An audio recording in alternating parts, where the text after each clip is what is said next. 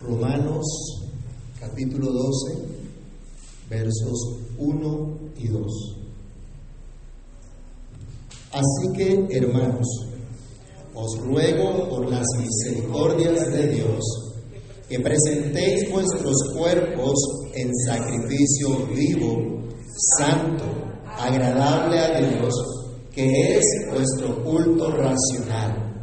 No os conforméis a este siglo, sino transformaos por medio de la renovación de vuestro entendimiento, para que comprobéis cuál sea la buena voluntad de Dios, agradable y perfecta.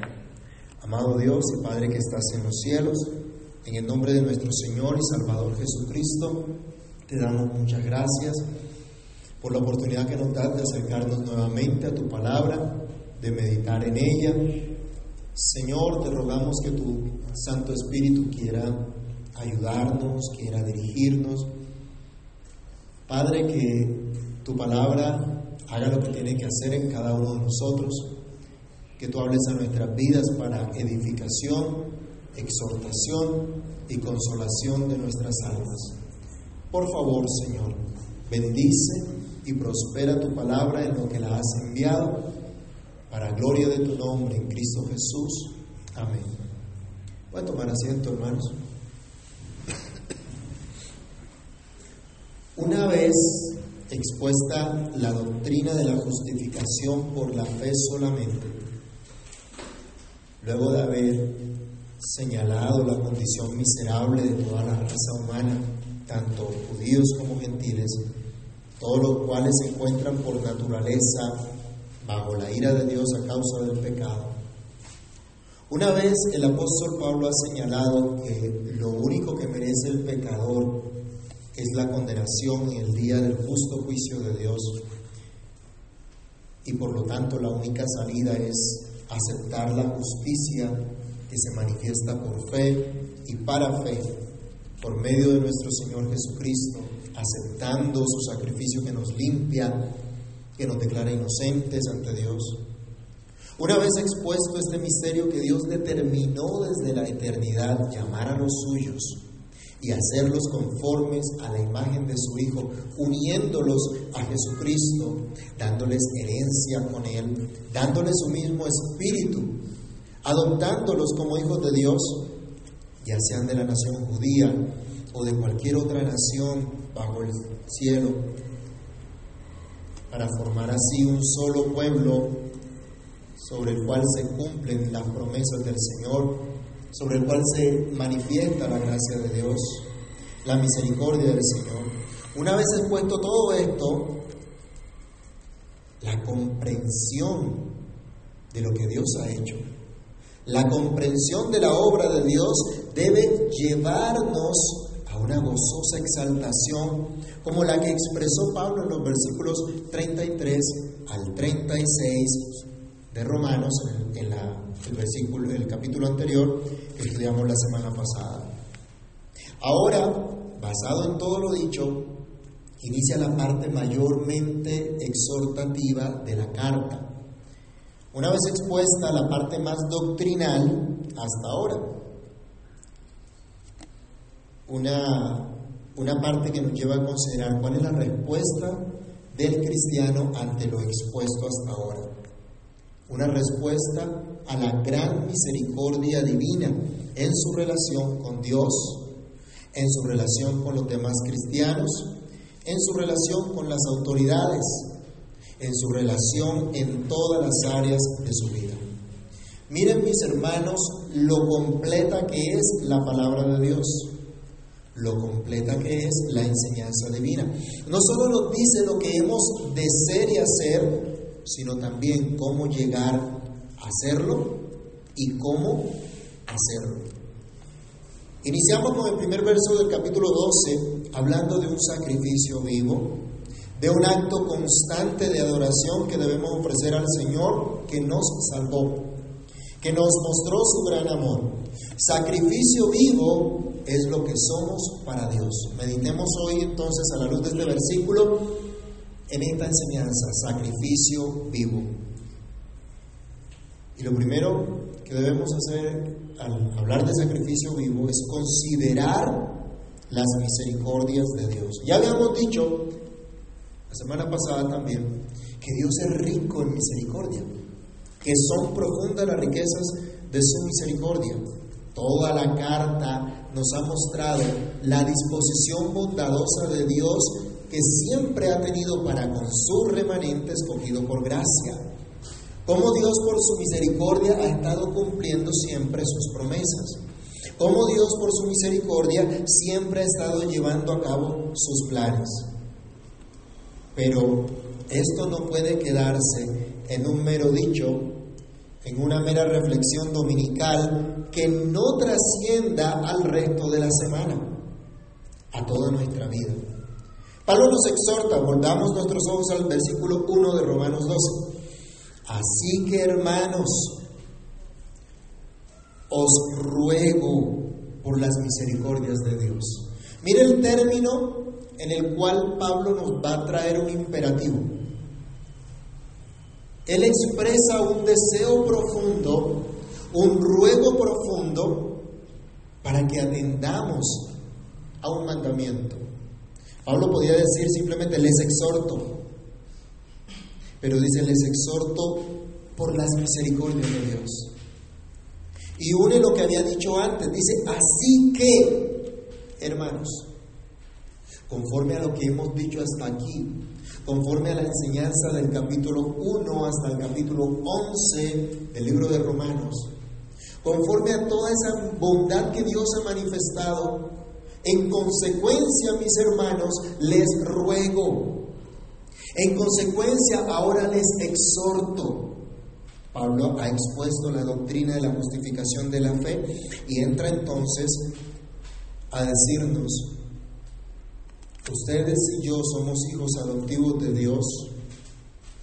Los niños, los adultos, todo lo que estamos en esa relación de pacto, estamos llamados a atender ese ruego que hace el apóstol Pablo, que como les he dicho es un mandamiento de Dios. Un mandamiento para presentarnos ante Dios como sacrificio que vivo, al considerar las misericordias de Dios que son profundamente grandes. Dios es rico en misericordia, nos amó en Cristo. Ya se nos ha dicho, estando muertos en delitos y pecados, nos dio vida juntamente con Cristo. El profeta Jeremías, en medio del juicio de Dios contra el pueblo idólatra y rebelde, sabía que Dios seguía sosteniendo a los suyos y que Dios guardaría a los suyos y por eso exclamaba, por la misericordia de Jehová no hemos sido consumidos, porque nunca decayeron sus misericordias. Nuevas son cada mañana, grande es tu fidelidad. ¿Puede usted decir lo mismo hoy también? ¿Acaso no hemos visto cada mañana la misericordia del Señor para con nosotros? ¿No es nuestro respirar y el latir de nuestro corazón una evidencia de la misericordia del Señor? ¿No es esa fe que ahora depositamos en Cristo evidencia de su misericordia? ¿No es acaso Dios el que nos ha traído hasta aquí con gran amor, con grande misericordia? Podemos decir que en verdad es grande la fidelidad de Dios y que son grandes sus obras, sus maravillas, sus misericordias. Misericordias que generan gratitud y adoración. Todos los actos misericordiosos del Señor generan gratitud y generan adoración. Lo expresó Pablo ya en Romanos 11, 33 al 36. Lo expresó Jeremías, ya lo leímos en Lamentaciones 3, del 22 al 23. Y como arrancaba ese himno número 11, ¿cómo no agradecer lo que Dios ha hecho por mí? Lo que Dios ha hecho por su pueblo, lo que Dios ha hecho por nosotros y en nosotros y a favor de nosotros. ¿Cómo no estar agradecidos con el perdón eterno del Señor? ¿Cómo no estar agradecidos con el hecho de haber sido unidos a Cristo unidos a su cuerpo y ahora tener la dirección de su Espíritu Santo y haber sido convertidos en hijos de Dios, como veíamos en el capítulo 8. El Espíritu por el cual clamamos, Abba Padre. ¿Cómo no estar agradecidos si ya nos hizo herederos de Dios o herederos con Cristo? Mis hermanos, ¿cómo no estar agradecidos con la seguridad que ahora tenemos en Dios? Porque le pertenecemos, porque estamos en sus manos, porque todas las cosas Dios las obra para bien en los suyos. ¿Cómo no estar agradecidos con aquel que llevó todas nuestras culpas, que llevó todos nuestros pecados y que nos dice que somos aceptos, que somos declarados justos delante de Él todos los días? ¿Cómo no estar agradecidos con aquel que nos amó y que siendo aún pecadores murió por nosotros? Al considerar, hermanos, las misericordias de Dios, esto nos debe llevar a un camino de gratitud y de adoración sincera a Dios.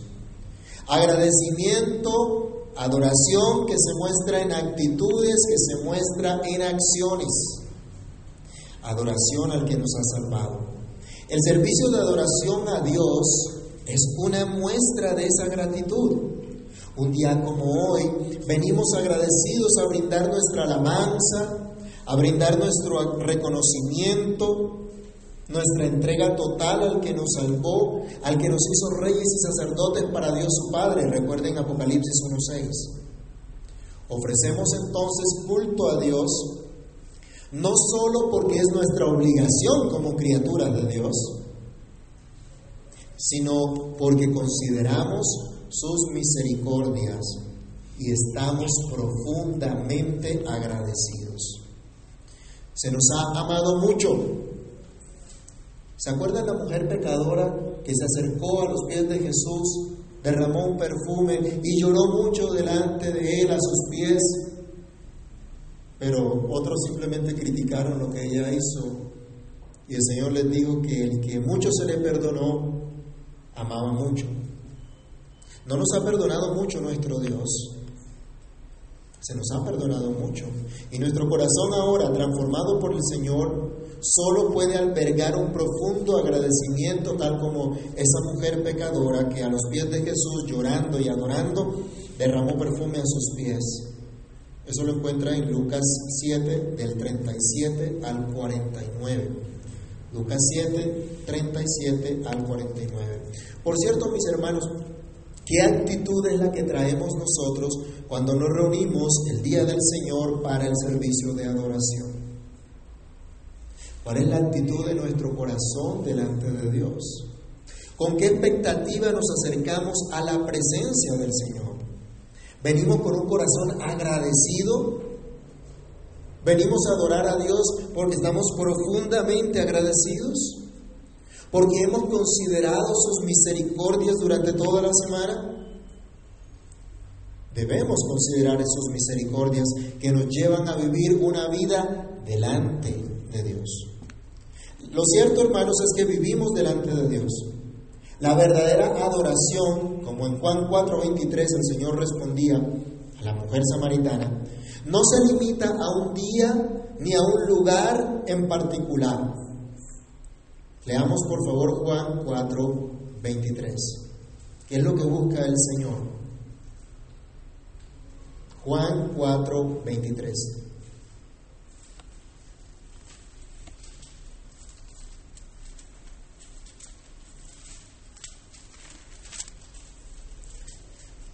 Leámoslo. Mas la hora viene y ahora es cuando los verdaderos adoradores adorarán al Padre en espíritu y en verdad, porque también el Padre tales adoradores busca que le adoren. Adorar a Dios en espíritu y en verdad. El mismo Pablo escribiendo a los romanos no les daba estrictas recomendaciones sobre la liturgia a celebrar en el día del Señor, sino acerca de la adoración que se brinda, no solo en el día del Señor, que celebramos culto público, sino cada día de nuestra vida. la cual vivimos delante del rostro del Señor.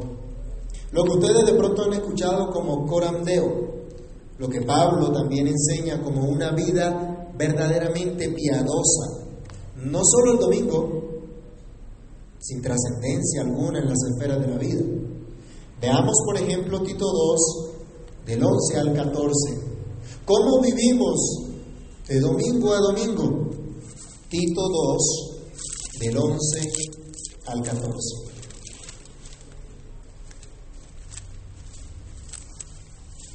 Porque la gracia de Dios se ha manifestado para salvación a todos los hombres, enseñándonos que renunciando a la impiedad y a los deseos mundanos, vivamos en este siglo sobria, justa y piadosamente aguardando la esperanza bienaventurada y la manifestación gloriosa de nuestro gran Dios y Salvador Jesucristo, quien se dio a sí mismo por nosotros para redimirnos de toda iniquidad y para y purificar para sí un pueblo propio celoso de buenas obras. Se coloca la imagen de estar viviendo siempre a la expectativa del regreso, de la venida de Cristo delante del rostro de Dios toda nuestra vida.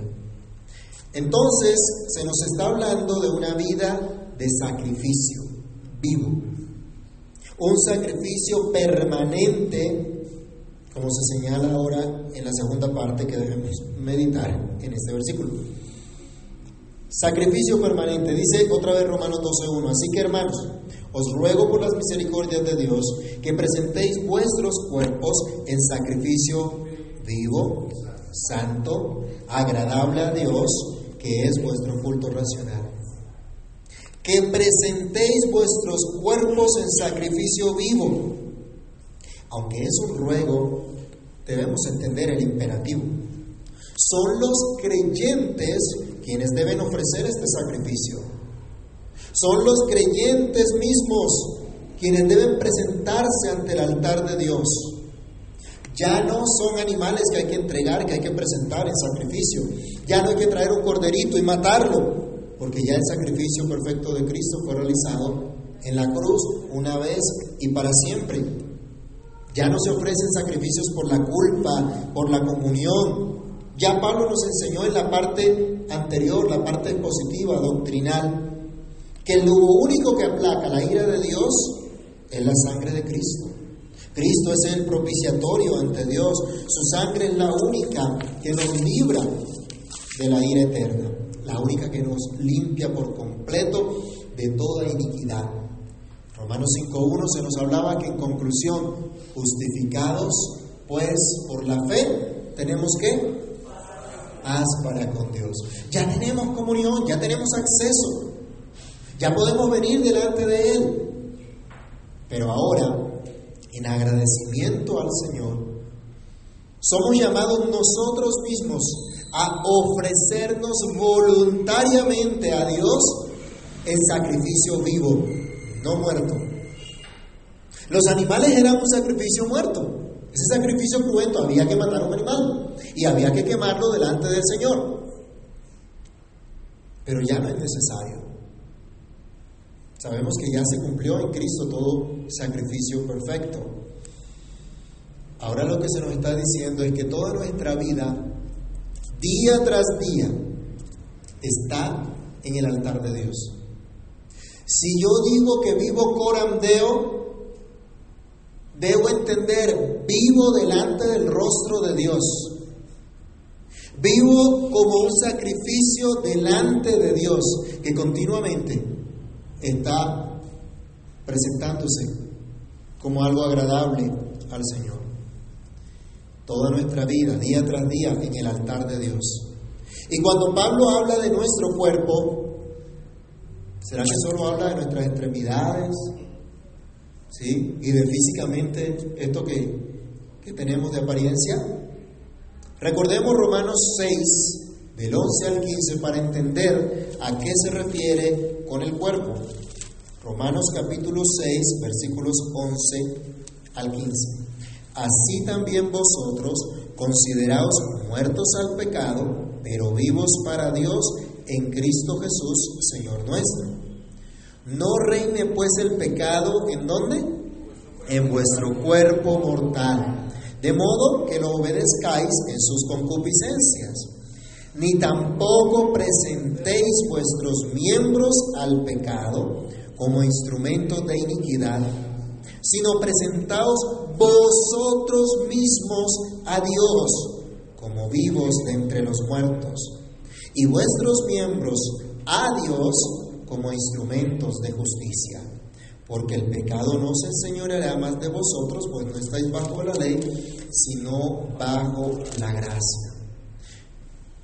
Recordemos, nuestro cuerpo es templo del Espíritu de Dios. No somos nuestros, así que ese cuentico de que mi cuerpo, mi decisión, es solo eso, un cuentico, carreta, mentira. No es cierto. Nuestro cuerpo es templo del Espíritu de Dios. El cuerpo del creyente es templo del Espíritu Santo. Pero cuando Pablo dice que ofrezcamos nuestro cuerpo en sacrificio vivo, santo, agradable a Dios, nos está diciendo que debemos entregar toda nuestra vida al Señor, todo lo que somos. Tenemos alma y tenemos cuerpo. Debemos entregarnos a Dios en alma y cuerpo. Dios habita en nosotros. ¿Y cómo se manifiesta que Dios habita en nosotros? Los miembros de nuestro cuerpo a qué están dedicados.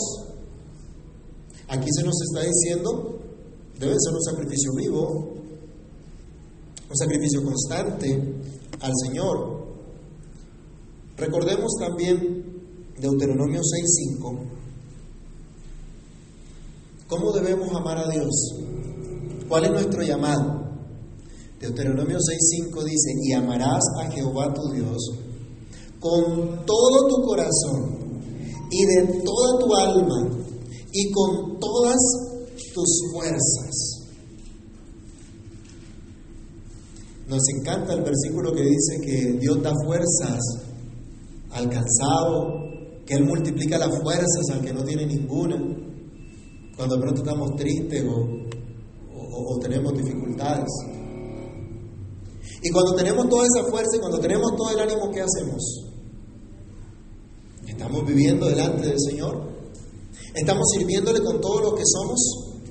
Adoramos a Dios, hermanos, no solo con nuestros labios cuando pronunciamos una alabanza a Él, sino con todas nuestras facultades, que se expresan obviamente a través de nuestro cuerpo lo amamos, lo adoramos conforme a nuestro llamado de hacerlo con todas nuestras fuerzas. Si hemos sido hechos nuevas criaturas, si el Espíritu de Dios mora en nosotros, si estamos experimentando esa vida nueva en Cristo, entonces toda nuestra vida es un sacrificio vivo, ofrecido al Señor por medio de Cristo. Solamente aquellos que han recibido esta vida de Dios se pueden presentar como sacrificio vivo. No podemos pretender que los incrédulos se ofrezcan como un sacrificio vivo, santo y agradable a Dios. No es a ellos a quienes les escribe Pablo, es a los cristianos solamente. Todos los seres humanos estamos llamados a adorar a Dios, pero el único verdadero sacrificio acepto a Dios es Cristo. Y el cristiano es aceptable a Dios solamente en Cristo. Luego, los que están sin Cristo no pueden agradar a Dios. Un sacrificio vivo es una expresión de adoración constante al Señor, producto del agradecimiento por sus misericordias que nos lleva cada día a morir más y más al pecado y vivir más y más para Dios. Un sacrificio vivo y a la vez dice un sacrificio santo. ¿Se acuerdan qué, qué denota la palabra santo? Apartado, separado para Dios. Los sacrificios que se llevaban al altar eran única y exclusivamente para Dios. Eran dedicados para Dios. Usted no veía que ofrecían un cordero, una partecita para Dios y otra partecita para los demonios. Todo se ofrecía a Dios, era consagrado a Dios, le pertenecía a Dios. ¿Qué nos dice Cristo? Nadie puede servir a dos señores.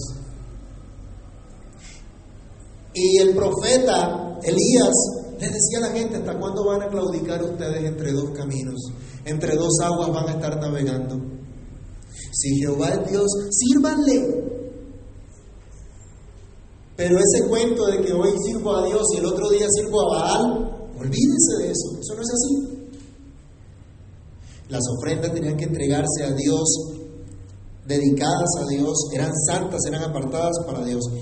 Cuando nosotros fuimos unidos a Cristo, al haber sido santificados por el Espíritu de Dios, hemos sido declarados santos, apartados para Dios. Significa, somos gente apartada para Dios. ¿Cómo entonces deberían ser nuestros actos? Romanos capítulo 1, versículo 7. Los romanos eran llamados a ser qué? A vivir como qué? Romanos 1.7, ¿alguien lo tiene?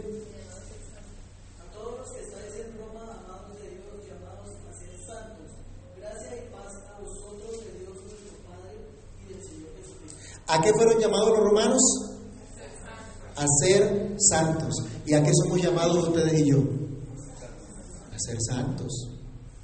Apartados para Dios, separados para Dios. Ojo con esto, separados para Dios. Antes algunas personas pretendían que la santidad consistía en que la mujer se vistiera de ojos hasta los pies totalmente arropada. Y cuidadito se le veía el tobillo porque ya estaba violando la santidad. Y el predicador no se podía quitar la corbata. Y una cantidad de cosas, de externalidades que se decían, uy, qué vida de santidad que vive. Y gente que hacía y deshacía con su lengua muchas cosas y pretendía que vivía en santidad por las apariencias. Mis hermanos, ser apartado para Dios significa que no nos pertenecemos a nosotros, que le pertenecemos a Él. No somos nuestros. Así que ese cuento de que yo hago lo que a mí me venga en gana es falso. Y si usted está pretendiendo hacer lo que le viene en gana y no lo que Dios le manda, usted no es santo. Usted no es apartado para Dios, no ha entendido lo que significa ser apartado para Dios. Si usted todavía pretende ver la vida como la ve el mundo, seguir la vida como la sigue el mundo, usted no ha entendido a qué fue llamado. Usted no sabe para qué lo llamó Dios. Llamados a ser santos en todos los actos de nuestra vida. Recordemos 1 Corintios 10, 31. ¿Quién lo tiene? 1 Corintios 10, 31.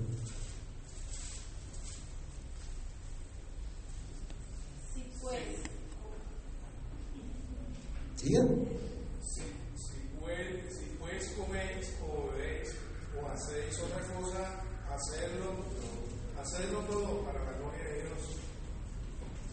¿Te acuerdas la primera pregunta del catecismo? Nuestro propósito más excelente, el único propósito de nuestra existencia. Bueno, ¿y qué, y qué de glorioso tiene que comamos? Ahorita acerca la hora del almuercito. ¿Qué de glorioso tiene eso? ¿O cómo podemos hacer eso para la gloria de Dios? Agradecemos al Señor por la provisión con todo nuestro corazón. Allí le estamos dando gloria a Dios. Pero preparar los alimentos, que es altera, que fastidio, ¿no? ¿Cierto, hermanas? Ay, qué fastidio, todos los días la misma cosa. Aprendemos que esto es para la gloria de Dios. Si comemos, si bebemos, si hacemos cualquier otra cosa hacer el aseo de su cocina. ¿Cuál es la parte de la casa que más se ensucia? ¿No será la cocina? Y no es que nos guste mucho, ¿cierto? Ir a lavar la cocina, mantenerla limpia.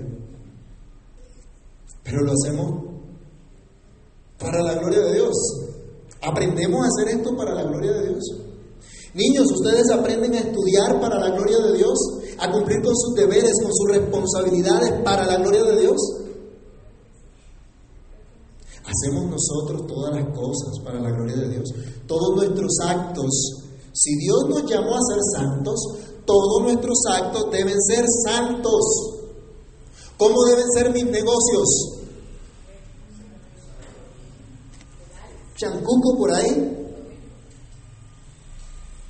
Ay, ahí me gano una platica y de esta manera no tan santa, pero ajá, toca sobrevivir de alguna cosa, ¿no? Todos nuestros actos deben ser santos. ¿Cuál es el fin principal y más alto de la existencia del hombre? El fin principal y más alto de la existencia del hombre es glorificar a Dios y gozar plenamente de Él para siempre. Si el Espíritu de Dios está en tu vida, eres apartado para Dios y eres llamado a ofrecer un sacrificio dedicado de manera exclusiva a Dios. No debemos solamente eh, pensar que la adoración es el día, el día domingo. Estamos dedicados al que nos creó, al Señor que nos compró con su sangre, al Espíritu que nos hace decir ahora Abba Padre. Así que en todas las áreas de nuestra vida estamos llamados a presentarnos a Dios como un sacrificio vivo, un sacrificio santo, dedicado a Él. ¿A qué o a quién están dedicados los actos de tu vida? ¿A quién dedicas tu vida? ¿A qué dedicas tus fuerzas, tus capacidades, tus dones? ¿A mostrar las perfecciones de Dios? ¿Reconoces a Dios? ¿Eres consciente? ¿Te dedicas conscientemente al Señor en todo lo que eres, en todo lo que piensas, en todo lo que dices, en todo lo que haces? Se nos dice acá que somos un sacrificio vivo, santo, pero también un sacrificio muy agradable a Dios. Esta frase agradable a Dios debemos entenderla, un sacrificio muy agradable a Dios. No es cualquier sacrificio, sino uno que es acepto delante de Dios. Dios no acepta cualquier cosa. Dios no acepta menos que perfección. ¿Y quién es el único perfecto? Cristo. Pero ustedes y yo estamos unidos a Cristo. Y por estar unidos a Cristo somos aceptos ante Dios. Al vivir nuestra vida cristiana en constante adoración, en dedicación al Señor, somos entonces un sacrificio vivo, santo, muy agradable a Dios. Todos los días estamos unidos a Cristo, así que todos los días podemos ser un sacrificio agradable a Dios, porque Cristo es ese sacrificio eterno muy agradable a nuestro Dios.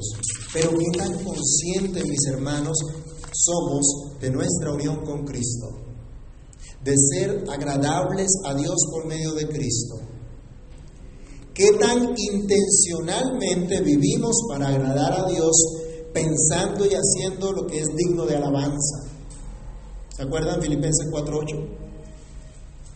Algo bueno, algo digno de alabanza en esto pensar. ¿Qué tan intencionalmente nos presentamos a Dios como un sacrificio santo y un sacrificio muy agradable? Cada ocho días.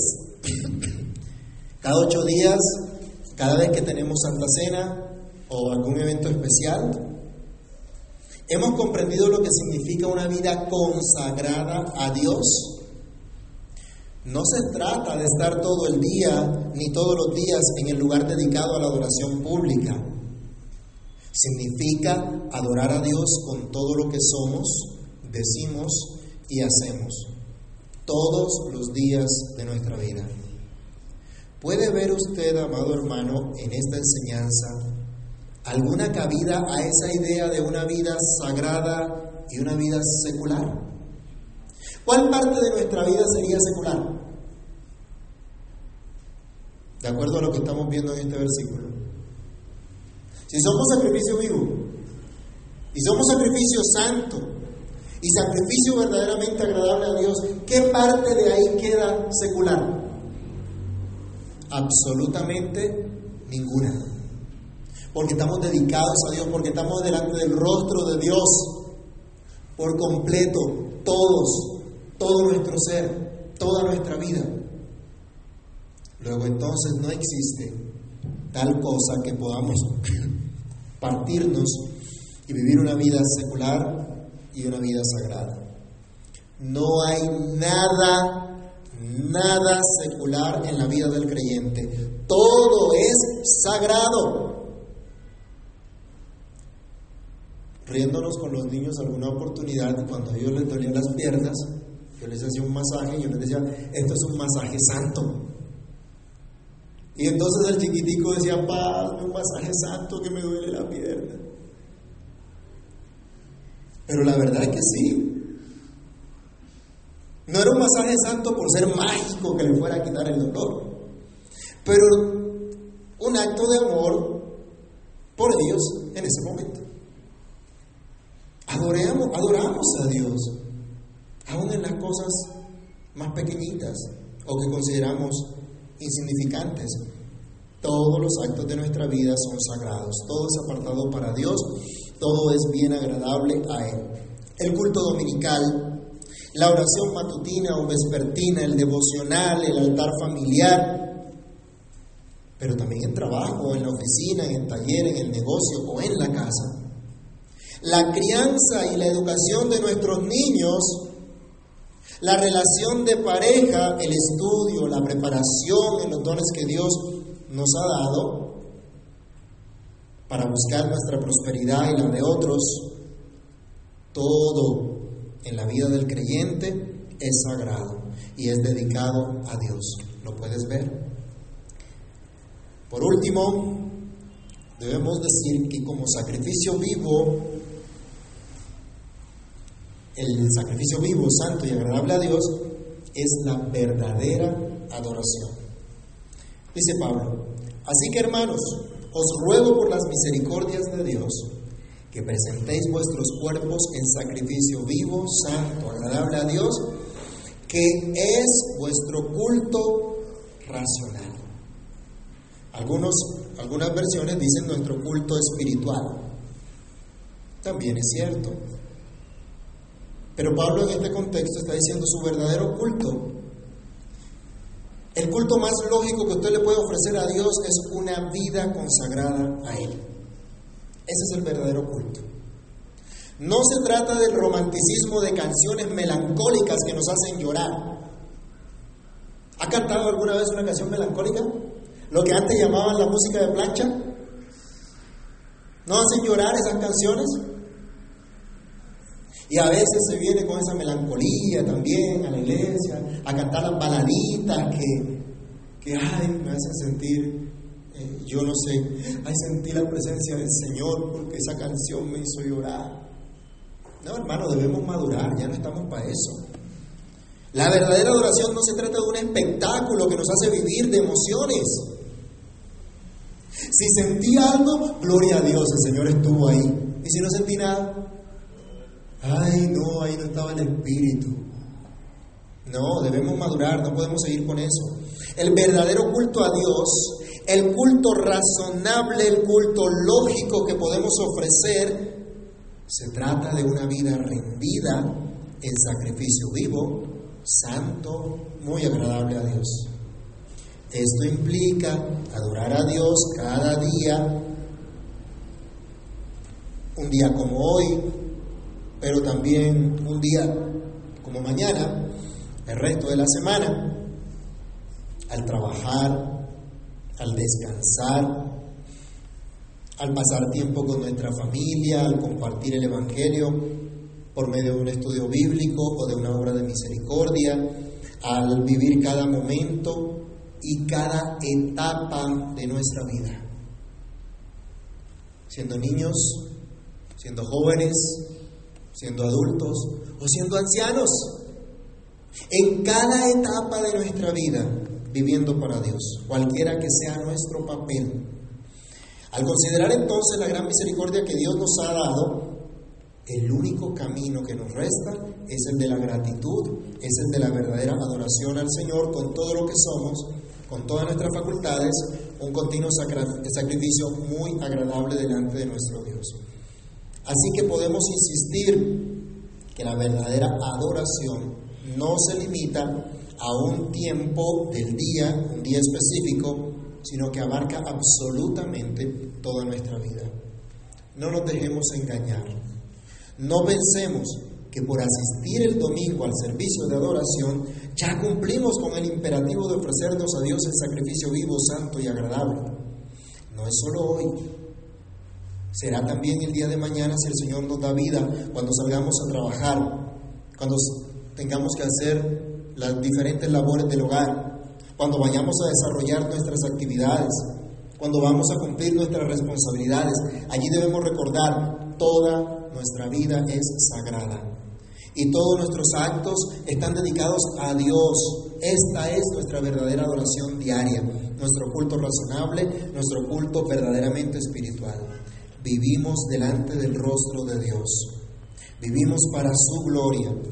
Vivimos en adoración constante al Señor como sacrificios vivos, santos, muy agradables a Dios, por medio de nuestro Señor y Salvador Jesucristo. Y se nos manda hacer esto al considerar las misericordias que nos han sido otorgadas hasta ahora, que nos llegan cada mañana. Se nos manda ofrecernos a Dios el sacrificio permanente, vivo, santo, muy agradable, adoración razonable, adoración espiritual. Cualquier otra idea de adoración es falsa. Debemos rechazarla. Es idolatría. Así que adoremos a Dios, hermanos, en espíritu y en verdad. El día del Señor, pero también todos los días que el mismo Señor nos da. Padre que estás en los cielos, en el nombre del Señor Jesús, te agradecemos por tu bondad y misericordia por mostrarnos lo que es una verdadera adoración, por llamarnos a ser sacrificio vivo, sacrificio santo, sacrificio agradable a ti.